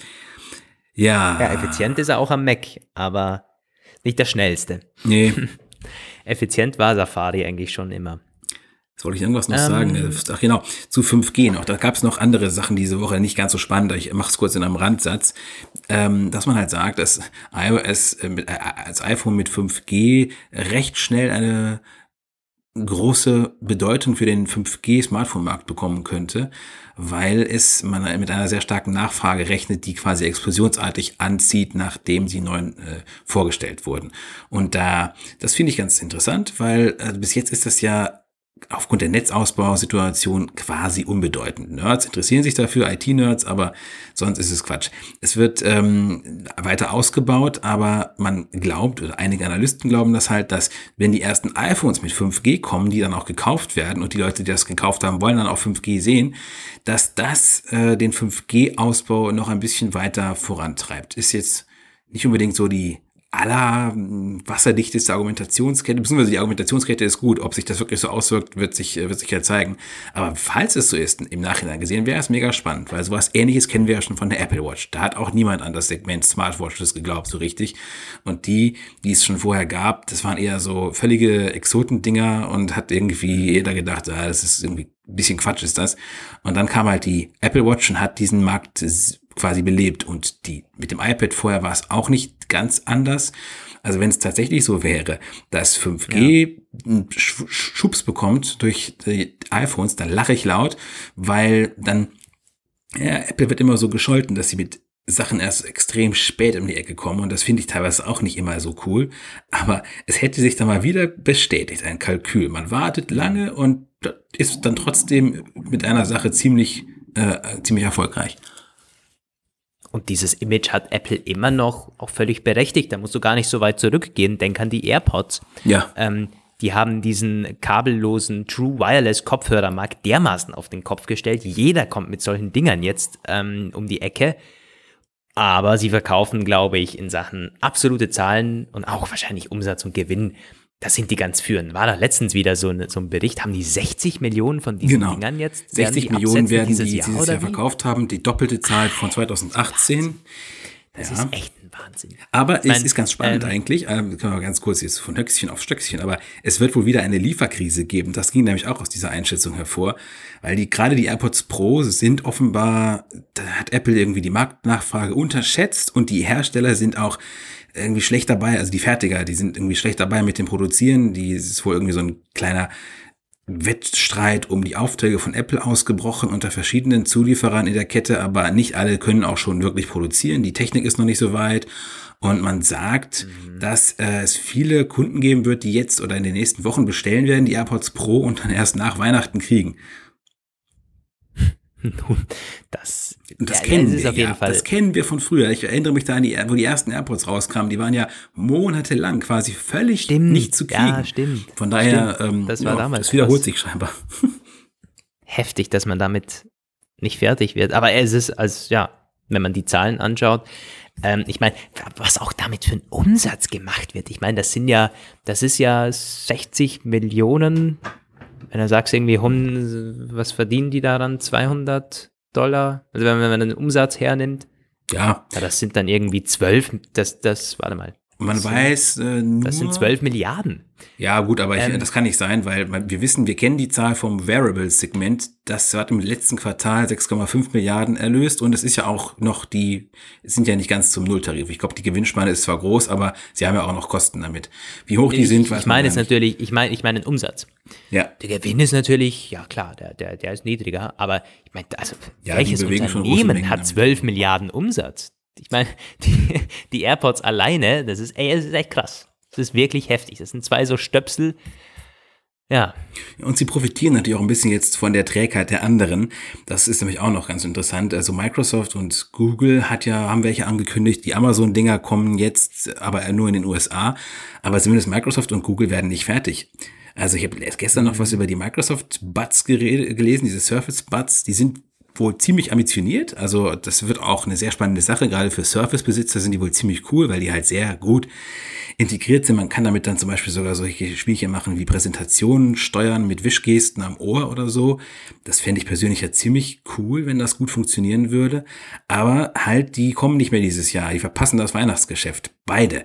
Und das ist natürlich, das, davon profitiert Apple ganz massiv interessant, wenn man dann sieht, dass es doch nicht so einfach ist, solche Dinge auf den Markt zu bringen und zu entwickeln. Ähm, das ist nicht nur einfach Kabel ab und auf den Markt bringen, sondern was da dahinter steckt. Ja, also nochmal, Hut ab äh, vor Apple. Also das vergisst man immer leicht, wenn man äh, alle möglichen Dinge in den Dreck zieht. Aber das, also was die AirPods, das ist wirklich so ein Stern in den letzten Jahren bei Apple. Vielleicht neben der Apple Watch Die, die, die läuft auch brutal gut und ist irgendwie total führend im Markt. Aber auch die AirPods. Ja. Ja. Äh, apropos AirPods, mein linker AirPods ploppt hier. Batteriezustand, das ist eigentlich echt schlecht. Die halten mittlerweile noch eine Stunde, wenn ich telefoniere. Ja. Und ich habe auf Lautstärke ja, das Niedrigste, was eben geht. Da muss. Äh, Sollte das nicht drei Stunden Pärchen. sein oder so? Ja, ja. Ja. Ähm, Black Friday Deal vielleicht, ein AirPods. Ich überlege mir das tatsächlich auch. Also ich, ähm, ich, äh, oder gleich die Pros, verdammt. ja, die Pros, die Müsste Pros, die noch mal die muss ich echt Probe- noch mal äh. Probe hören. Ja. Ja, mach das mal. Ich, ich muss die auch nochmal Probe hören. Irgendwie, wenn weniger Tumult ist im Apple Store. Vielleicht, wenn ich wenn ich's MacBook Pro abholen gehe. Ja. Naja. Äh, apropos MacBook Pro. Hm, das ist ja aber Da schön gab es doch auch Gerüchte zum 13 Zoll MacBook Pro. Das soll auch die, dieses Magic Keyboard übernehmen in Ja. 220, oder? Ja, und auch nur das Magic Keyboard. Das war ein Bericht von Digitimes und da heißt es halt mehr oder weniger knapp, dass 2020 das 13 Zoll MacBook Pro kommen wird mit dem Magic Keyboard und es wird auch weiterhin als 13 Zoll MacBook bezeichnet, weil sie halt sagen, dass es eben nicht den 14 Zoll Bildschirm größer kriegt und auch sonst nichts. Also wie genau das ist, das ist nicht so ganz klar. Diese Digitimes-Berichte sind erstens nicht immer so voll von Details und zweitens auch nicht immer so zuverlässig. Was sie halt sagen, ist erste Jahreshälfte, das, äh, davon gehen wir alle aus. Das wird irgendwie März dann sein oder WWDC tatsächlich.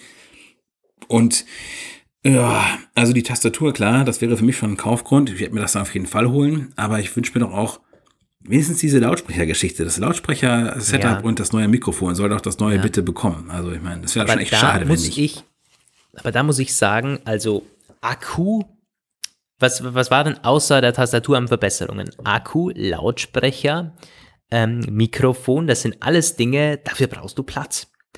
Äh, und das hat das 13 oder selbst das 14 Zoll, hätte es nicht in dem Umfang. Ich bin mir ziemlich sicher, dass man die Lautsprecher so nicht verbauen könnte, dass man das Mikrofon eventuell Das Mikrofon, bitte, so es ist ein winziges Ding. Also ich meine, das kannst du, dir, kann, kannst du mir nicht erzählen, dass das Mikrofon nicht untergebracht werden kann in dem 13 Zoller. Mikrofon eventuell und da ist auch viel, was mit Software gemacht wird, von diesem Rausfiltern, also gut, aber die Lautsprecher, nee, glaube ich nicht. Äh, also, dass du das ins 13 Zoller bringst, ist mal schon ein heftiger Kaufgrund weg. Und auch das Display. Wir dürfen nicht vergessen, das ist ja, äh, es ist größer geworden. Äh, Also der, der Formfaktor ist größer geworden. Es ist ja nicht dieses Ding gekommen, das sich manche gewünscht haben mit randlos und äh, im selben Formfaktor und dann quasi das 13 Zoll mit 14 Zoll im selben Formfaktor. Nee, das wäre dann auch ein größeres Gerät. Würde man jetzt also diese ich meine, ich meine, das 13 Zoller, das kennst, du kennst es ja. Du hast es jeden Tag mit dabei. Das ist eigentlich vom Formfaktor perfekt, oder? Wenn das größer wird jetzt. Ist das wirklich, also ist das, ist das gut? Äh, sollte es das werden? Oder lässt Apple das lieber auf 13 Zoll vielleicht sogar? Weil, Also- ich meine, wer braucht 14 Zoll? Weil 13 ist der Sweet Spot. Ich kenne sehr viele ThinkPads und Business Notebooks in der Windows-Welt, die den 14, Fo- 14 Zoll Formfaktor haben. Ähm, das ist da sehr weit verbreitet und auch sehr beliebt. Ich hatte auch mal eins hier, das war ein deutsches Fabrikat, irgendwie Schenker und so, das war auch ein 14 Zoll Ding. Also ähm, da gibt es tatsächlich schon ziemlich viele. Es ist meistens 14,1 Zoll oder manchmal auch 14,4. Ähm, ich glaube halt tatsächlich, ideal wäre es natürlich, wenn die diesen doofen Rand weglassen würden, da ich, äh, Klar. aber klar, wird es Apple, äh, wird Apple ein äh, designtechnisch avancierteres, kleineres bringen, während beim größeren weiterhin diese Ränder bleiben? Wahrscheinlich eher nicht. Ich würde es mir wünschen, aber wahrscheinlich ist es nicht. Deswegen meine ich, also man darf eigentlich nicht den Fehler machen jetzt äh, und äh, also diesen diesen Rückschluss. Aha, Apple geht beim Großen eins hoch, das heißt, dass das Kleine auch größer wird. Nee, warum? Das ist eigentlich ein anderer Anwendungsfall. Das 13 Zoll MacBook Pro und das 15 Zoll oder jetzt das 16 Zoll MacBook Pro. Das 16 Zoll, das steht viel öfters rum auf dem Schreibtisch oder irgendwo zu Hause oder im Büro, ist am Display angeschlossen. Klar, kannst du alles mit dem Kleinen auch machen, aber das 13 Zoll MacBook Pro wird eher mal mitgenommen. Das ist das portablere Ding.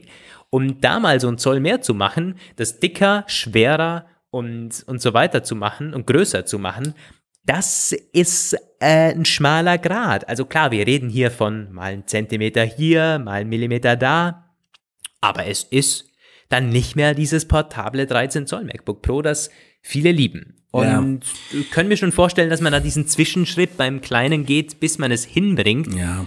dieses randlose MacBook Pro zu machen. Und ich glaube, irgendwann werden wir das bekommen. Ja, klar. Ja, ich, ich werde es mir trotzdem holen. ja?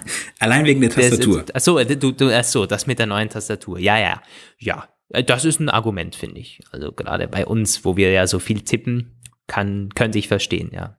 Hast du die Tastatur mal ausprobiert? Nein. Vom 16 Zoller? Wir haben ja keinen Apple Store hier und ich weiß nicht, ob es in ja. unseren allgemeinen Läden schon steht. Vielleicht ist es hier beim Brandstore mittlerweile angekommen, aber ich kam noch nicht dazu. Ich werde es auch nicht tun, glaube ich, weil ähm, ich werde es schon irgendwann tun, aber wenn ich es jetzt tue, dann. Ja, klar. Man will ja gar nicht sehen, wie toll es ja. wäre. Also das kann ich schon verstehen. I see.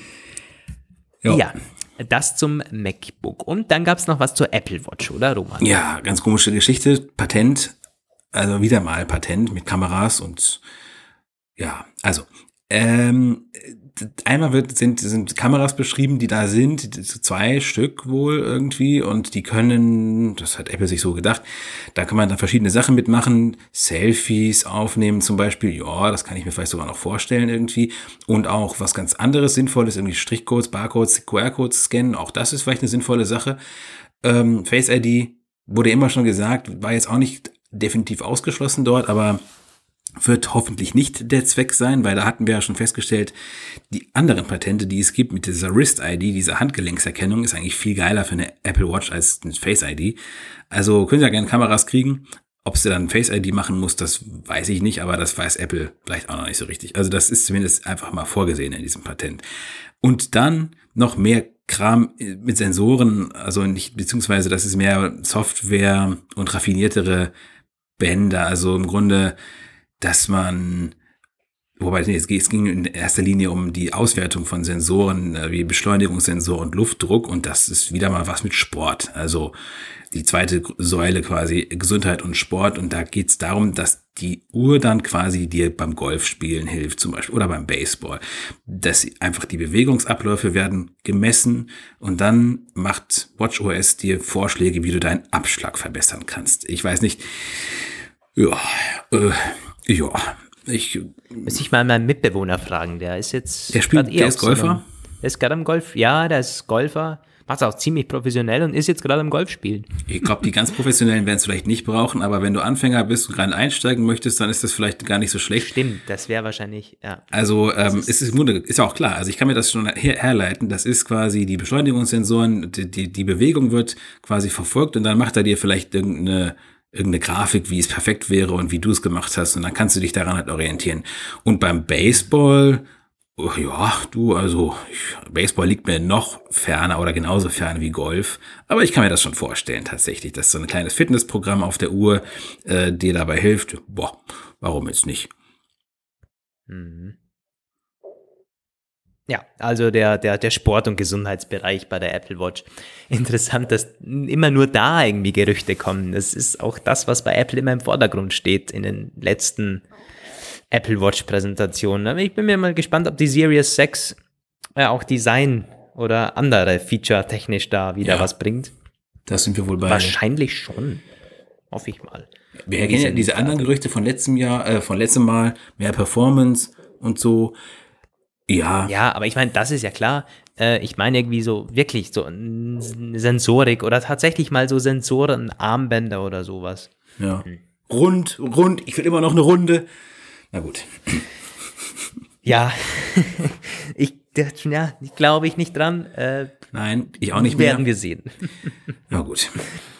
Wünscht sich eigentlich euch von jemand runde Apple Watches noch oder habt ihr euch damit abgefunden? Würde sich jemand überhaupt eine Apple Watch kaufen zum ersten Mal, wenn sie rund wäre? Wartet da jemand drauf? Würde, ich, würde mich mal interessieren. Ja, mich auch. Hm. Wenn ja, dann lasst uns eine Petition auf change.org starten, dass wir eine runde Apple Watch haben wollen und zwar as soon as possible. Gut, ich mache da nicht mit. Ich brauche ich nicht. Verräter. Aber ihr könnt uns da gerne mal schreiben ne, auf den bekannten Kanälen. Ihr wisst ja Bescheid. Ja, du, was ist denn jetzt Ich überlege jetzt gerade, Roman, sollen wir dieses Apps, Apple Store Bewertungen noch machen? Oder ist das überhaupt noch aktuell? Also das ist das war natürlich schon eine krasse Sache. Man kann es ja ganz kurz erwähnen. Du kannst ja derweil Ja. mal gucken, wie es gerade im deutschen, österreichischen Store aussieht. Gestern waren sie noch weg. Also Apple hat da Mhm. einfach alle Nutzerbewertungen gelöscht. Schlagartig in den USA, UK und auch Deutschland. Und, Hm. und man kann auch keine neuen mehr einstellen. Und man weiß nicht so genau, was los ist, weil Apple natürlich wieder nicht kommuniziert. Ich habe, ähm, also ich habe natürlich in verschiedenen Berichten schon, da war das dann halt sehr, sehr negativ konnotiert und die haben gesagt, ja, das ist, die konnten mit der Kritik nicht mehr leben, weil die teilweise ja schon heftig durch den Dreck gezogen wurden, die Produkte da. Ich bin ja sonst auch immer schnell dabei, wenn es darum geht, Apple vorzuverurteilen. In dem Fall ist mir gerade allerdings beim Schreiben eine andere Sichtweise eingefallen, nämlich die der Problematik der ähm, Zuverlässigkeit von Produktbewertungen im Internet. Das ist ja dieses Problem, was wir bei Amazon schon kennen, dass Leute einfach nicht mehr trauen, was sie da lesen, weil Mittlerweile hat auch der Letzte mitgekriegt, dass in Amazon tausende gekaufte Bewertungen rumschwirren und die sind teilweise so gut geschrieben, dass man gar nicht glauben könnte, dass das irgendwie, dass das halt gekauft ist. Und man, also Amazon weiß das auch und Amazon nimmt das mittlerweile auch ernst, weil es, es bedroht langsam so ein bisschen die, diese ähm, Integrität und das, diese, dieses Vertrauen in diesen Apple, äh, Amazon Marketplace da. Aber es ist halt total schwer. Es gibt Firmen richtig, die das anbieten und fast schon, fast schon ohne, äh, also un, un Gott, wie sagt man, ähm, schäm dich nicht dafür, dass quasi so Produktoptimierung. Ja, ja, ohne Scham. Ja, genau, so. Und ähm, möglicherweise hat man bei Apple auch gesagt, naja, das hat irgendwie ein unkontrollierbares Ausmaß angenommen und man überarbeitet gerade das Review, äh, das Rezensionssystem und bringt es wieder zurück. Aber naja, Apple sagt halt nichts. Also ich habe übrigens keine gefunden hier online. Scheint wohl immer noch weg zu sein. Ja. Und dementsprechend auch eine permanente Änderung oder ein permanentes Weglassen zu sein. Also ich gebe dir da recht und ich habe noch einen anderen Punkt, nämlich ähm, ja, also wir, wir wissen ja, wie das mit Kommentaren im Netz so ist. Und da äh, mit der Sachlichkeit von Kommentaren, mit der Fairness von Kommentaren und Bewertungen, das ist halt teilweise so daneben. Und das, also es ist echt eine, eine schwierige Sache, die, die, die Kommentare im Netz. Zum einen eben, was du angesprochen hast, mit ist das wirklich echt, ist das vertrauenswürdig? Ähm, und zum anderen ist da wirklich, äh, ich meine, muss man das dann löschen und, und mit Autoren drüber gehen, weil da irgendwelche Hate, äh, Hater-Kommentare dann sind oder Leute, die irgendwie nur gegen Apple haten, aus Prinzip einfach. Fällt mir gerade ein, der Morning Show, der, die wird anscheinend dermaßen heftig gehatet von Leuten, die einfach gegen Apple sind. Die, denen ist die Show egal, aber da werden negative Kritiken geschrieben, weil die einfach Apple-Hasser sind. Und dann denkt man sich halt auch, äh, im Ernst jetzt? Ja, Muss wir haben bei das uns sein? einige Leser, die auch so sind. Ich frage mich auch immer, warum die auf einer Ja. Apple-zentrierten Nachrichtenseite rum äh, sich verhalten, aber Ist einige. doch klar, das macht am meisten Spaß da, die Leute anzustacheln. Das Ja. Ist, das, ja. Aber was mir gerade einfällt, ich habe ich hab noch nie versucht, bei Apple einen Kommentar, eine Re Bewertung abzugeben, aber wäre es nicht einfach die einfachste, eleganteste Lösung, das äh, nur mit einer Apple-ID äh, zu ermöglichen? Wenn man Mhm. schon Apple-Kunde ist, dann kann man auch noch das verreißen, aber das schränkt zumindest den, äh, äh, den Pool der möglichen Hater ein bisschen ein. Ja, stimmt. Also ich weiß nicht, wie das funktioniert bei Apple. Ich weiß auch nicht, wie es Amazon löst. Musst du da, äh, ne, Da das Produkt auch gekauft haben oder nicht? Weil Also, das ist ja das, was zum Beispiel bei Booking.com weiß ich, du kannst ein Hotel nur bewerten, wenn du da übernachtet hast, quasi auch alles gezahlt hast mit deiner Kreditkarte und so weiter. Ansonsten machst du da ja. gar nichts.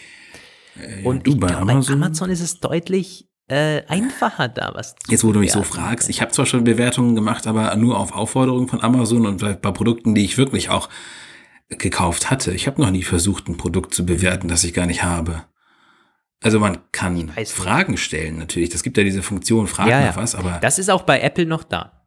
tja, interessanterweise. Also Fragen, Antworten ist noch da, aber es wurde, glaube ich, ein bisschen redesigned und das ist ja auch was, was von Apple, ja, da, da, da, da das wird gereviewt, denke ich mal. Ja, also werden wir weiter beobachten. Vielleicht bringen sie ja was Neues zurück, dass man quasi, also das fällt mir gerade wirklich, also ich kann mir das sehr gut vorstellen, dass man sagt, du musst dich mit der Apple-ID anmelden, Und das Produkt gekauft haben oder so irgendwie. irgendwie sowas, ja. Da, dann ist es, dann gibt's auch noch Möglichkeiten zu manipulieren, aber nicht mehr so viele.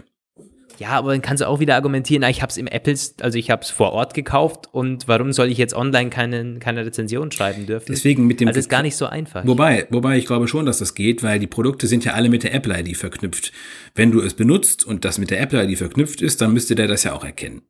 Nee, aber wenn du eine Hülle kaufst im Apple Store, dann gibst du doch keine Apple-ID an. Die kaufst du Ah. einfach und dann könntest du sagen, online dann, äh, bei mir bröckelt das Leder ab. Warum sollst du das nicht dürfen? Ach so, ja, das, die, die Zubehörprodukte, ja. Ja, das weiß ich auch nicht. ist gar nicht so easy. Ja, das ist, ja, stimmt. Tja, Also es hat wahrscheinlich nicht den ganz bösen Hintergrund von Apple, dass man da irgendwie äh, Zensur, alle, alle schlechten Bewertungen einfach wegmacht. Aber mm, ja, das sind so ein paar Hintergründe, die uns da eingefallen sind. Ähm, ich muss jetzt mal auf die Uhr blicken hier. Eine Stunde 14. Interessiert dich noch diese Steve Jobs Geschichte, Roman? Die hast du ja nicht gelesen, aber ich, äh, das war, ja, jetzt habe ich es eh schon angesprochen. So, um was ging's da? So, meine AirPods. Ich muss den einen jetzt mal aufladen hier. Ähm, das war ein Interview mit Andy Miller. Wer ist Andy Miller? Muss man nicht unbedingt kennen. Das war der Chef der damaligen iAds-Abteilung von Apple. Apple war ja mal ganz kurz auch in der Werbebranche tätig. Das war noch unter Steve Jobs eben. Äh, 2009, ja, ging das Ganze an den Start. Da, das waren ja so kleine Werbungen, die halt äh, Apple von Apple äh, erstellt wurden äh, für Brands, die optimiert waren für iPhone und iPad. Ja. Äh, das besser erfolglose für die Nutzer halt. Man konnte da rumklicken, man wurde nicht aus der App geschmissen. Äh, es gab keine doofen Links, wo man sofort irgendwie ja Angst hatte, da rauf zu klicken. Und es war halt ja war ein besseres Erlebnis, aber gibt es auch jetzt nicht mehr. Und seither ist Apple ja man distanziert sich von der Werbebranche. Also es lief wohl nicht so wahnsinnig gut. Äh, es geht aber um was anderes. Der Andy Miller hat so ein ja, bisschen aus dem Nähkästchen geplaudert, wie es so ist, mit Steve Jobs zu arbeiten. Da ging es gar nicht so wirklich um das iAds-Ding. Ich glaube, das wollte er auch gar nicht ausführen.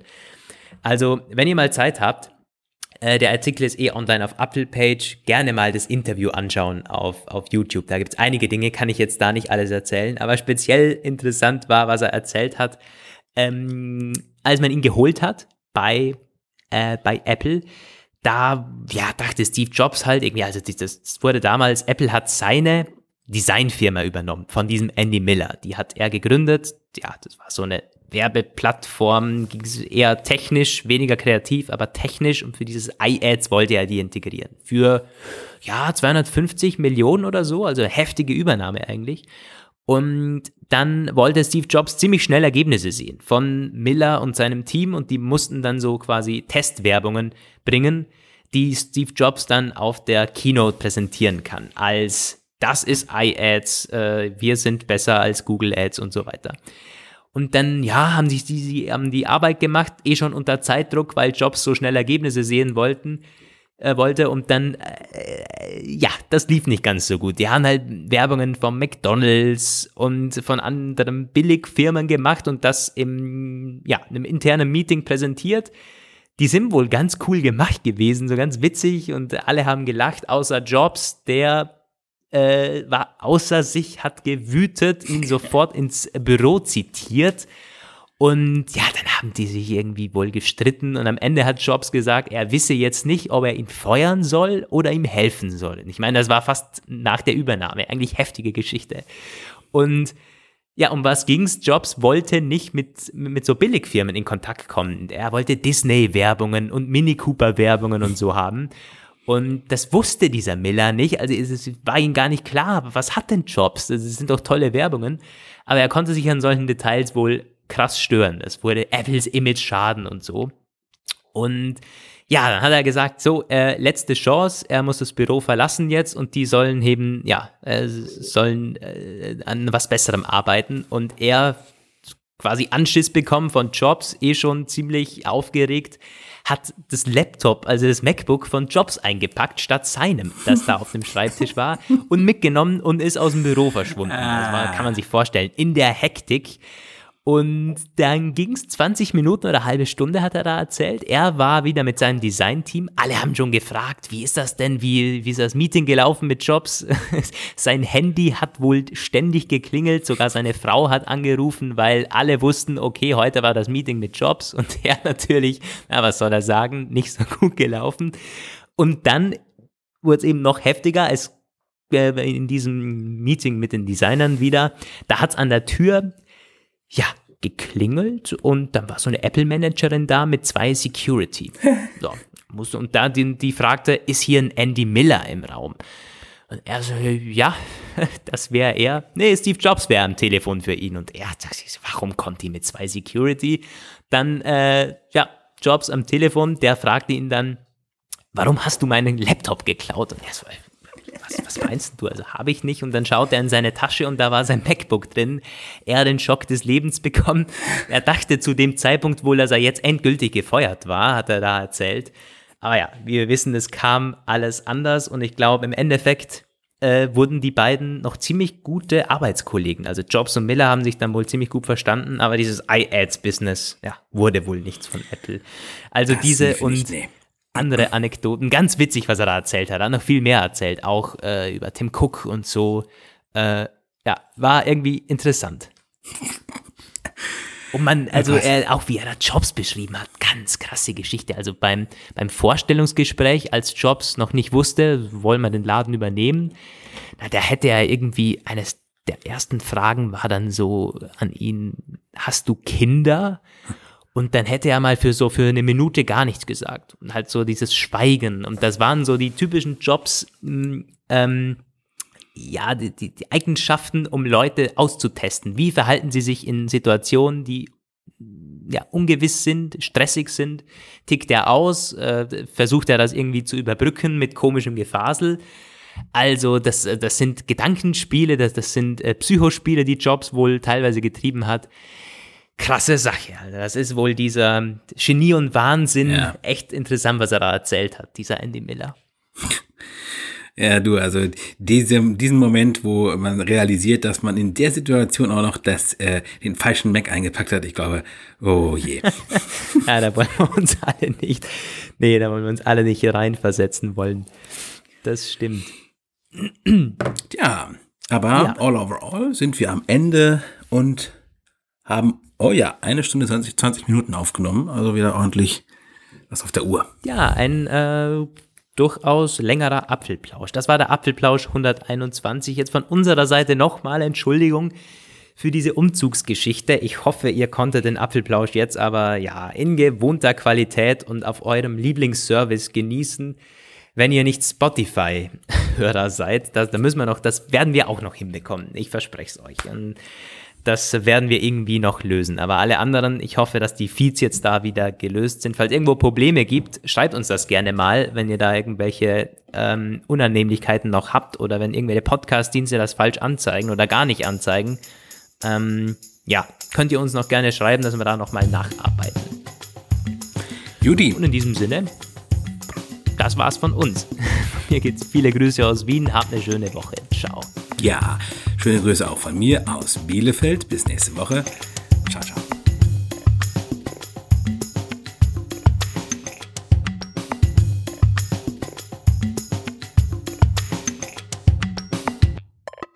Das war der Apfelplausch.